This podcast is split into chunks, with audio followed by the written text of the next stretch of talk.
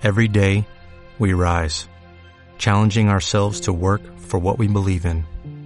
At U.S. Border Patrol, protecting our borders is more than a job, it's a calling. Agents answer the call, working together to keep our country and communities safe. If you're ready for a new mission, join U.S. Border Patrol and go beyond. Learn more at cbp.gov/careers. El Evangelio del Día con el Padre Marcos Galvis. Como el Padre me ama, así los amo yo, dice el Señor. En el nombre del Padre, del Hijo y del Espíritu Santo. Amén. Del libro de los Hechos de los Apóstoles.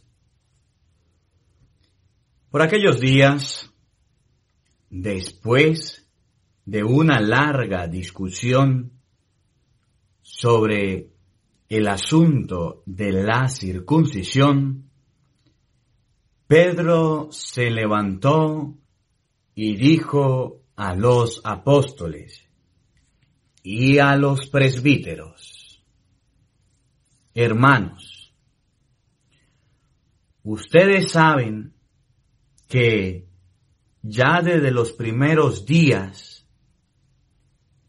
Dios me eligió entre ustedes para que los paganos oyeran por mi medio las palabras del Evangelio y creyeran. Dios, que conoce los corazones, mostró su aprobación dándoles el Espíritu Santo. Igual que no, nos lo ha dado a nosotros. No hizo distinción alguna, ya que purificó sus corazones con la fe. ¿Por qué quieren irritar a Dios? Imponiendo sobre los discípulos ese yugo que ni nuestros padres ni nosotros hemos podido soportar? Nosotros creemos que nos salvaremos por la gracia del Señor Jesús, del mismo modo que ellos. Toda la asamblea guardó silencio y se pusieron a oír a Pablo y a Bernabé, que contaban las grandes señales y prodigios que Dios había hecho entre los paganos por medio suyo. Cuando terminaron de hablar, Santiago tomó la palabra y dijo, Hermanos, escúchenme. Pedro nos ha referido cómo, por primera vez, se dignó Dios escoger entre los paganos un pueblo que fuera suyo. Esto concuerda con las palabras del profeta, porque está escrito. Después de estos sucesos, volveré y reconstruiré de nuevo la casa de David, que se había derrumbado Prepararé sus ruinas y las reedificaré para que el resto de los hombres busquen al Señor, lo mismo que todas las naciones que han sido consagradas a mi nombre. El Señor que hace estas cosas es quien lo dice. Él las conoce desde la eternidad. Por lo cual, yo juzgo que no se debe molestar a los paganos que se conviertan a Dios. Basta prescribirles que se abstengan de la fornicación, de comer lo inmolado a los ídolos, la sangre y los animales estrangulados. Si alguien se extraña, Moisés tiene desde antiguo quienes los predican en las ciudades, puesto que cada sábado se lee en las sinagogas. Palabra de Dios. Te alabamos, Señor. Al Salmo 95 vamos a responder todos. Cantemos la grandeza del Señor. Aleluya. Todos. Cantemos la grandeza del Señor. Aleluya. Cantemos al Señor un canto nuevo. Que le cante al Señor toda la tierra. Cantemos al Señor y bendigámoslo todos. Cantemos la grandeza del Señor. Proclamemos su amor día tras día. Su grandeza anunciemos a los pueblos. De nación en nación, sus maravillas.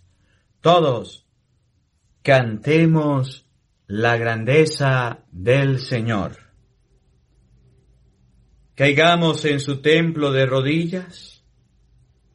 Reina el Señor, digamos a los pueblos, gobiernas las naciones con justicia. Todos cantemos la grandeza del Señor.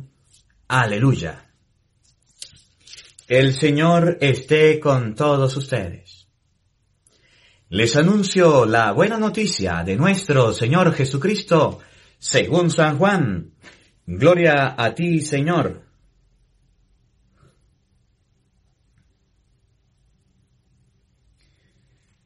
En aquel tiempo Jesús dijo a sus discípulos,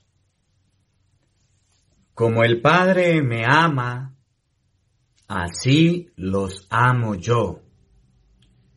Permanezcan en mi amor.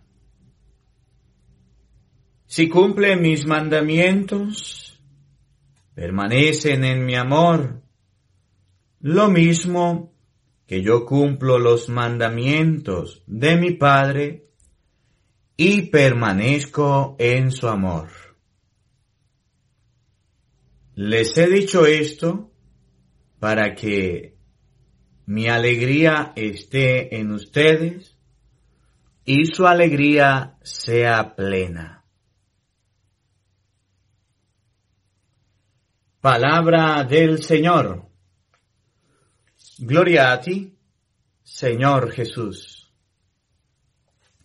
Invoquemos la presencia del Espíritu Santo sobre nuestra vida, para que sea Él que nos ilumine, para que sea el Espíritu Santo que nos guíe en esta reflexión, para que sea el Espíritu Santo quien en este día nos acompañe.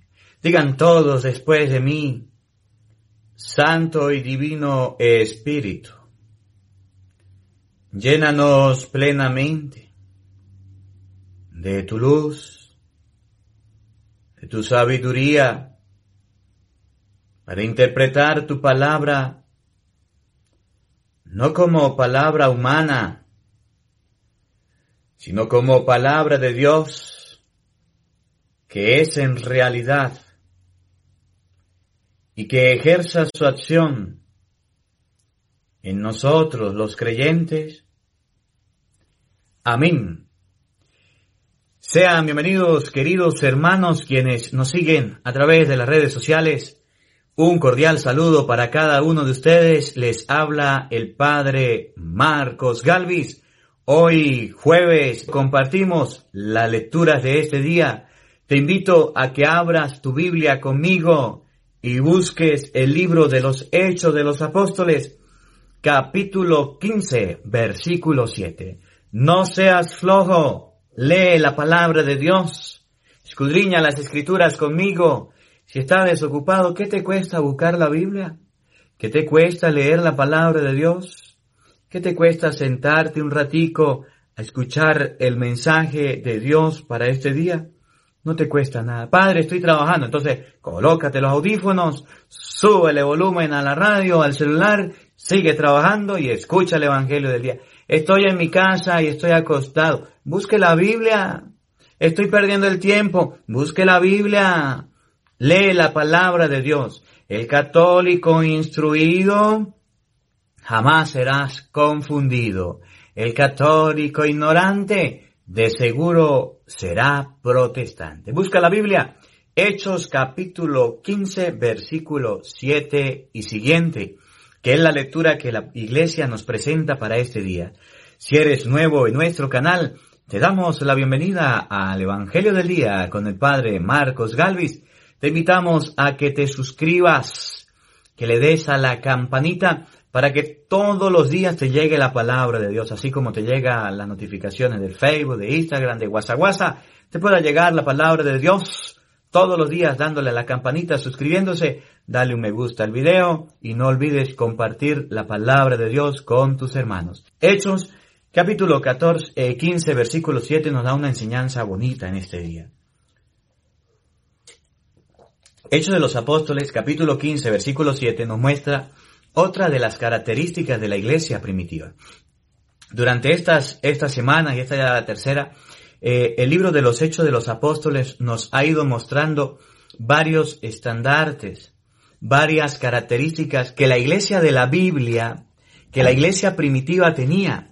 La iglesia de la Biblia tenía varias características. Usted puede buscar en tu Biblia, le voy a dar un resumen para que usted se dé cuenta de las características. La primera característica que mirábamos en la iglesia de la Biblia, la iglesia de Cristo, Mateo 16, 18, que Cristo fundó, tú eres Pedro y sobre esta piedra edificaré mi iglesia. Primero, Hechos capítulo 1, versículo 14 nos muestra cómo en la iglesia primitiva estaba la Virgen María. En la iglesia de la Biblia, en la iglesia original, en la iglesia inicial estaba la Virgen María. La única iglesia que conserva la Virgen María en la Iglesia Católica con cariño y con amor. Hechos de los Apóstoles capítulo 2 versículo 39 nos muestra que la promesa del bautismo es para los grandes y para los niños. En la Iglesia Católica se bautizan a los grandes y se bautizan a los niños. Otras iglesias no bautizan niños, pero la Iglesia de la Biblia sí se bautizaban a los niños. Por eso no te dejes engañar, mira las características, busca en tu Biblia, Hecho de los, de los Apóstoles, capítulo 2, versículo 46 nos muestra que la iglesia de la Biblia tenía la Eucaristía, aquello que Jesús en Juan 8 del 50 en adelante dijo, el que come mi cuerpo y bebe mi sangre tiene vida eterna, aquello que Jesús hizo en Lucas 22, 19, tomó el pan, lo partió y se lo dio a los apóstoles diciendo, tomen, coman, esto es mi cuerpo, que el mismo Pablo repitió en primera de Corintios, capítulo 11, versículo 23, yo recibí del Señor esto, la Eucaristía, con los apóstoles que Jesús ordenó sacerdotes. Los protestantes no tienen la Eucaristía, no tienen el bautismo de niños, no tienen tampoco la Santísima Virgen María. Otra característica, Hechos capítulo 6, versículo 6 nos muestra la imposición de las manos. Hicieron oración, le impusieron las manos. Hechos 8, 18 nos muestra cómo Simón el mago quiso comprar el poder de los apóstoles que se transmitía a través de la imposición de la mano, que luego al mismo Pablo le impusieron las manos para la misión. Hechos capítulo 13, versículo 3. El Espíritu Santo dijo, denme, apártenme a Pablo, a Bernabé. Hicieron oración y les impusieron las manos. Cuatro características de la iglesia en los orígenes. cuatro características en la iglesia primitiva, cuatro características que nosotros tenemos como católicos. Ustedes y yo podemos buscarlo en la Biblia. Hoy vamos a ver otra característica de la iglesia de la Biblia, de la iglesia de los hechos de los apóstoles, la iglesia primitiva en la que usted está, en la que yo estoy. Por eso, no tiene nada que buscar usted en las sectas, mi hermano. No tiene nada que buscar con los protestantes. Y quiero hacer una, una aclaratoria a todos los católicos. No debemos oír música protestante. No. Gálatas capítulo 1 versículo 6 dice, aunque un ángel del cielo venga a predicarles un evangelio diferente, fuera con él. Eso no hay que oírlo. No hay que ver videos protestantes. No está bien. No hay que escuchar a pastores protestantes ni ir a cultos protestantes. Eso no lo enseña Dios. Eso no lo enseña Cristo. Pero ahorita también los católicos se han dado la tarea de ir a talleres protestantes, a retiros protestantes, a convivencia protestantes. Y dicen, eso es lo mismo, eso no tiene nada que ver. Que yo vaya a una tía de jóvenes con los evangélicos, no pasa nada. Tenga cuidado. Esa no es la iglesia de la Biblia. Esa no es la iglesia de los hechos de los apóstoles. Se lo estoy mostrando cuatro características, yo le voy a mostrar una quinta. Para que usted lo tenga aquí en la mente entre ceja y ceja. Porque si usted se va a esas cosas, te van a sembrar la cizaña, el engaño, la mentira. Y después llegará diciendo, no es necesaria la iglesia, Cristo no dejó una iglesia, sabiendo que en Mateo 16, 18 Cristo fundó su iglesia en la persona de Pedro y sabiendo que Efesios capítulo 3 versículo 21 nos muestra que sí es necesario darle la gloria a Dios en la iglesia, no como a usted se le ocurre, como a usted le parece o como a usted le han dicho. Tengamos mucho cuidado, tengamos mucho cuidado. Católicos asistiendo a talleres, a retiro, a congresos protestantes, escuchando pastores, llenándose la cabeza de piojos y después con dudas Ustedes y yo tenemos a los sacerdotes que nos explican la palabra de Dios. Tenemos el Evangelio del día para alimentar nuestra fe todos los días. No tenemos nada que buscar en esas cosas. Padre, pero es que mi hijo quiere ir a un retiro evangélico porque lo invitaron. Pues no, busque un retiro católico y mándelo.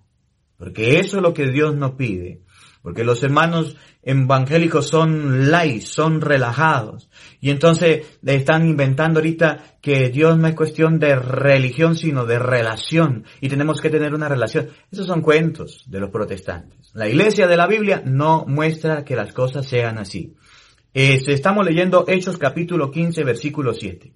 Para que ustedes vean que desde la iglesia primitiva, Cristo, la iglesia de la Biblia, Cristo dejó a alguien encargado a alguien como cabeza, que Cristo eligió a una persona y lo colocó al frente, y esa persona es Pedro.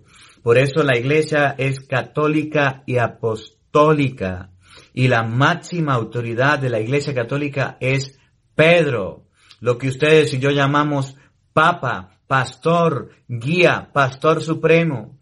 El Papa está representado en la persona de Pedro. Hechos 15.7, no se les olvide. Quinta característica, la iglesia primitiva, la iglesia de la Biblia tenía a Pedro, óiganlo, escúchenlo con atención, porque los protestantes andan diciendo que no hay primacía, que Pedro no está en primer lugar, claro que sí, Cristo lo dejó y se lo voy a mostrar hoy con la Biblia. Escuche, por aquellos días, después de una larga discusión sobre el asunto de la circuncisión, Ustedes recuerdan la lectura del día de ayer, Hechos capítulo 15, versículo 1 al 6.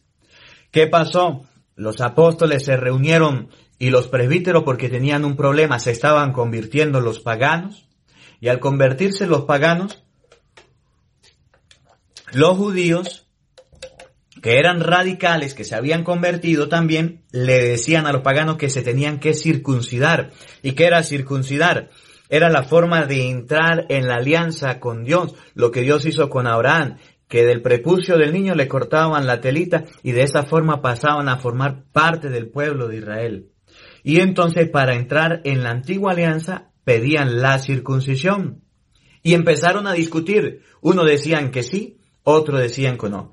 Como había un alboroto, como había una pelea, como había una discusión en la iglesia primitiva, en la iglesia de la Biblia, entonces dice la palabra de Dios, Pedro se puso de pie, se levantó y dijo a los apóstoles y a los presbíteros. Estaban los apóstoles que representan a los obispos, los presbíteros que representan a los sacerdotes. Estaba lo que llamamos el colegio episcopal, colegio de sacerdotes, lo que nosotros llamamos reunión de clero, el obispo con los sacerdotes. Hubo una reunión y en esa reunión Pedro, cuando vio que habían problemas y dificultades, tomó la palabra.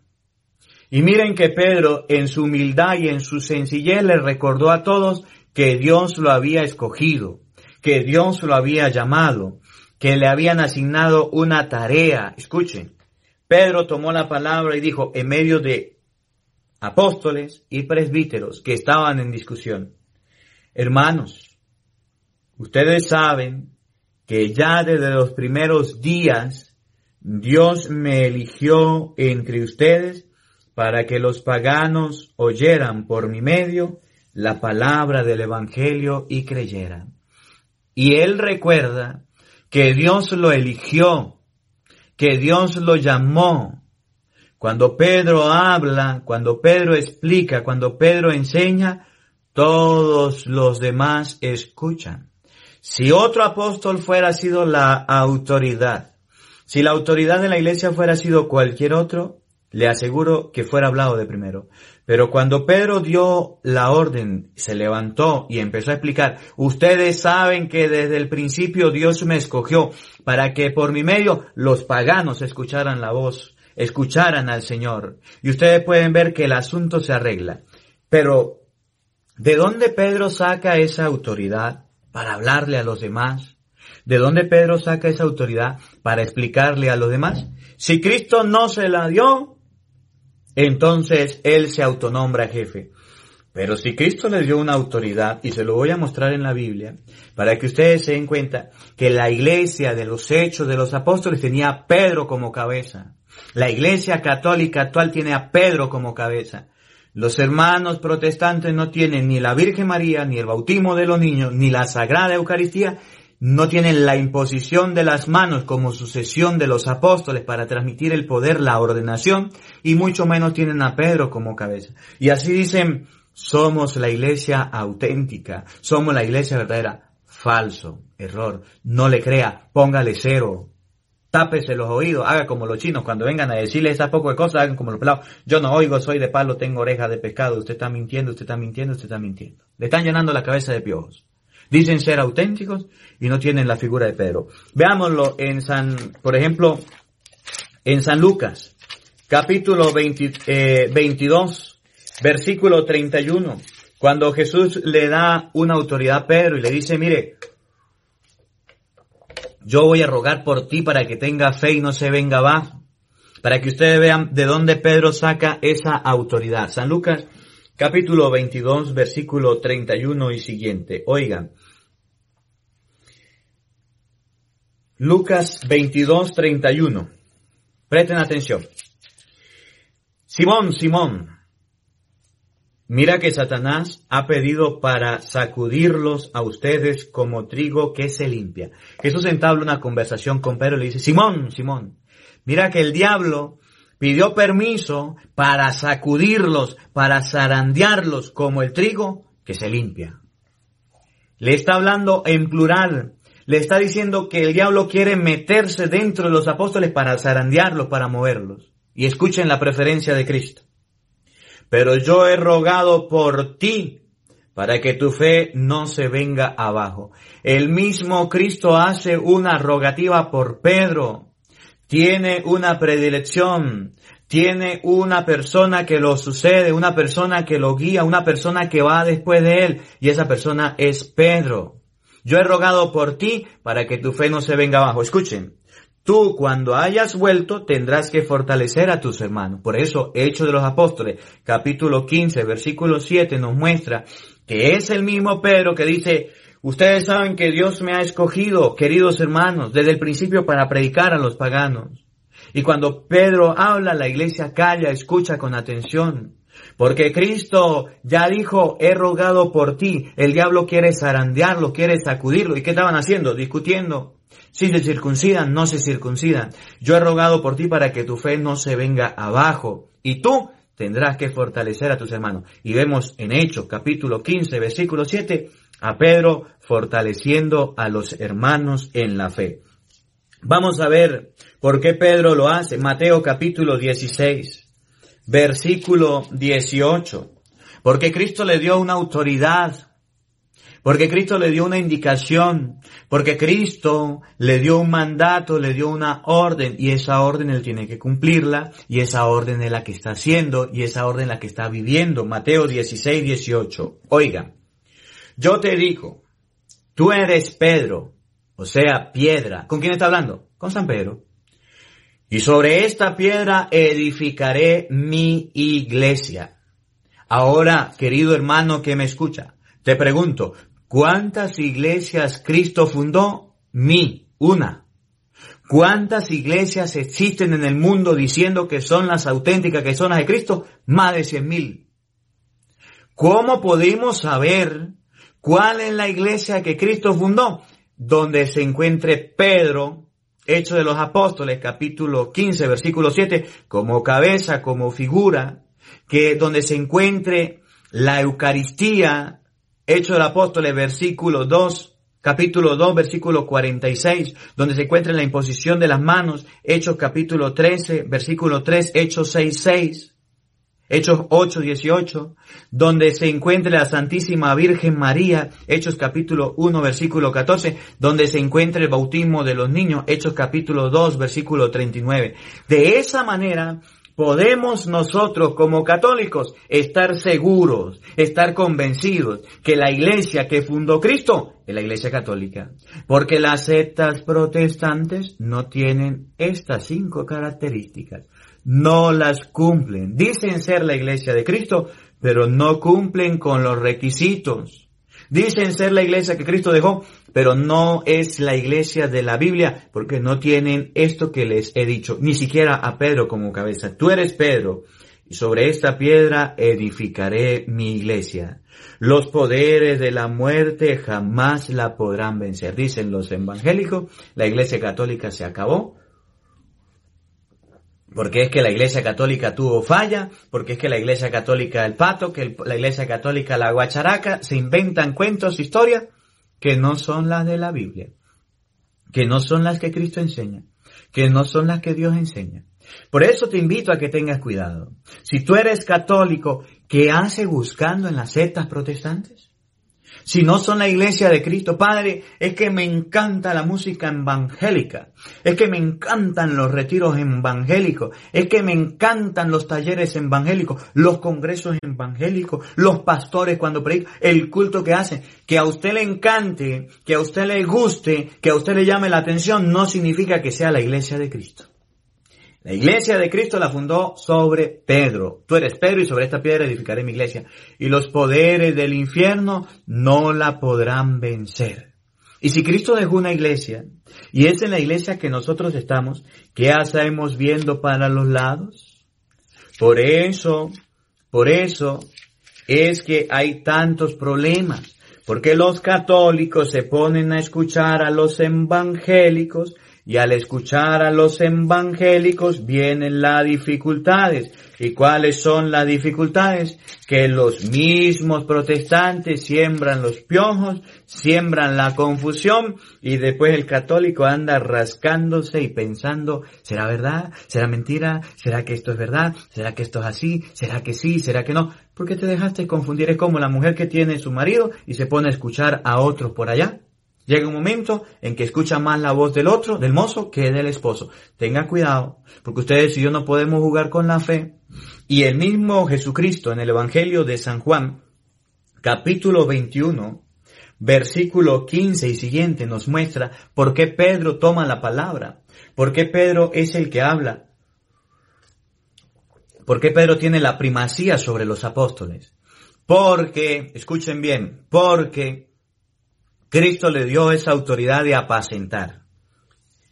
Juan 21, 15, escuchen. Cuando terminaron de comer, Jesús dijo a Simón, Simón, hijo de Juan, ¿me amas más que esto? Estaba con los apóstoles, si usted puede leer más atrasito, usted se puede dar cuenta, este, desde el versículo 1, que estaba con Simón, Pedro, Tomás, Natanael, Caná de Galilea, los hijos de Zebedeo y otros discípulos. Estaba con los discípulos. Y cuando estaba con los discípulos, con los apóstoles, Jesús le dijo, Simón, hijo de Juan, ¿me amas más que esto? ¿Quiénes son estos? Los discípulos. Sí, Señor, tú sabes que te quiero. Jesús le contestó, apacienta mis corderos. Le dijo, ¿me ama más que esto? Sí. A esto lo llamó cordero. Le dijo, apacienta a mis corderos. Estos que están aquí son mis corderos. Encárgate de apacentarlos. Por segunda vez le preguntó Simón, hijo de Juan, ¿me amas? La primera pregunta fue, más que estos. La segunda pregunta fue, ¿Me amas? Abre el, abre el compás. No solamente más que esto, sino que todos. ¿Me amas? Sí, Señor. Eh, Simón Pedro le contestó. Sí, Señor, tú sabes que te quiero. Jesús le contestó, cuida de mis ovejas. El primer mandato fue, apacienta mis corderos. ¿Quiénes son los corderos? Los apóstoles. Por eso que usted puede ver en Hechos capítulo 15, eh, versículo 7, que estaban los apóstoles, los corderos, estaban los prevíteros, y Pedro tomó la palabra en medio de ellos y dijo, ustedes saben que del principio Dios me escogió para que predicara la buena nueva a los gentiles. Y él habló, porque Cristo le dio la, la orden de apacentar a los corderos. Ahora, le pregunta, ¿me quiere, mamas? Sí, sabes que te quiero. Ah, cuida de mis ovejas. Ya no dice corderos, dice ovejas. ¿Quiénes son las ovejas? Los paganos, que se estaban convirtiendo, que estaban llegando y dice, mm, Dios me eligió para cuidar de esas ovejas, de esos paganos. Oigan, insistió por tercera vez Simón, Pedro, hijo de Juan, ¿me quieres? ¿Me amas más que esto? ¿Me amas? Ahora le pregunta, ¿me quieres? Pero se puso triste al ver que Jesús le preguntaba por tercera vez si lo quería y le contestó, Señor, tú lo sabes todo, tú sabes que te quiero.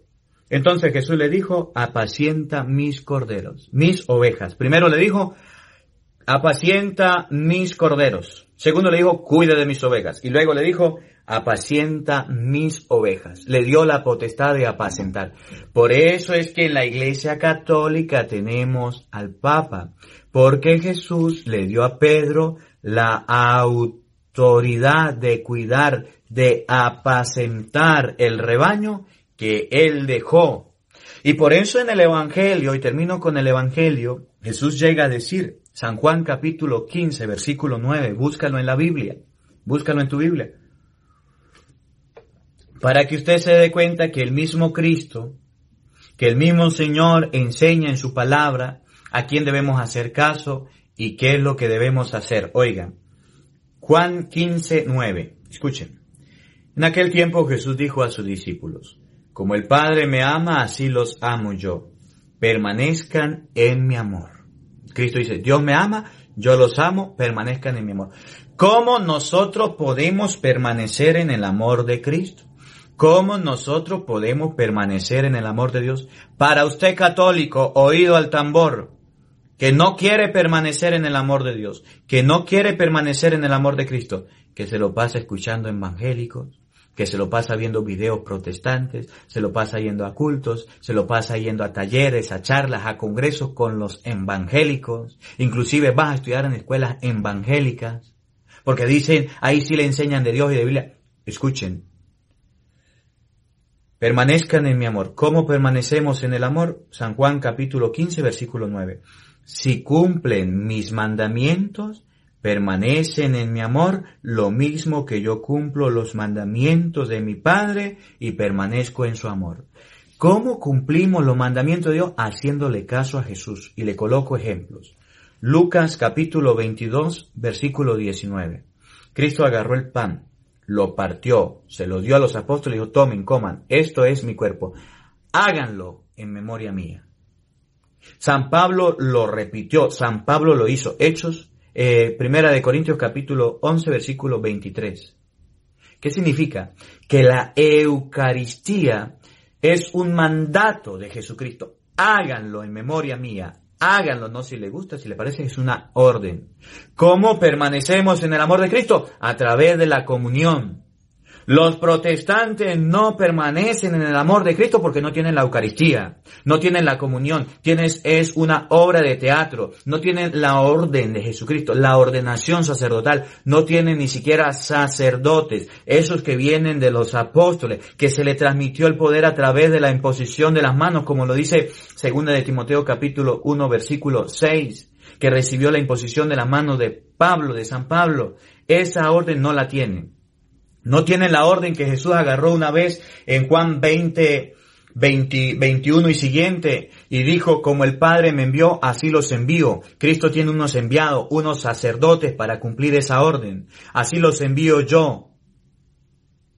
A quienes ustedes les perdonen los pecados les quedan perdonados. Y a quienes se los retengan le quedan sin perdonar. Esa orden no lo tienen los protestantes y por eso no se confiesan. Y Cristo dice, ¿quieren permanecer en el amor de Dios? ¿Quieren permanecer en mi amor? Cumplan los mandamientos. Cumpla lo que Jesucristo dejó. Y dos cositas que dejó Jesús fue la Eucaristía, la confesión. Y la iglesia primitiva la cumplía. Hechos capítulo 2, versículo 46 cumplía con la Eucaristía. Hechos capítulo 2 versículo 39 cumplía con el mandato del bautismo que Jesús dejó en el Evangelio de San Mateo capítulo 28 versículo 20 de ir a bautizar a todas las gentes para ser la discípula de Cristo y luego enseñarle la palabra de Dios. Esos mandatos hay que cumplirlo. Los protestantes no lo están cumpliendo que tengan a Pedro como cabeza, como Cristo dijo, esta es la cabeza, ese es el pastor, usted es el que va a apacentar, eso es un mandato de Cristo. ¿Quieres permanecer en el amor de Dios? Cumple los mandamientos que Jesucristo ha dejado, cumple la palabra que Cristo ha dejado para que ustedes y yo podamos permanecer en el amor y en los mandamientos que Cristo nos dejó. Que la palabra de Dios en este día habite en nuestro corazón. Amén. El Señor esté con todos ustedes.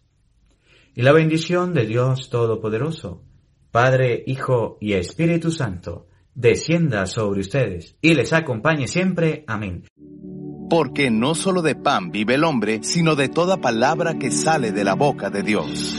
El Evangelio del Día con el Padre Marcos Galvis.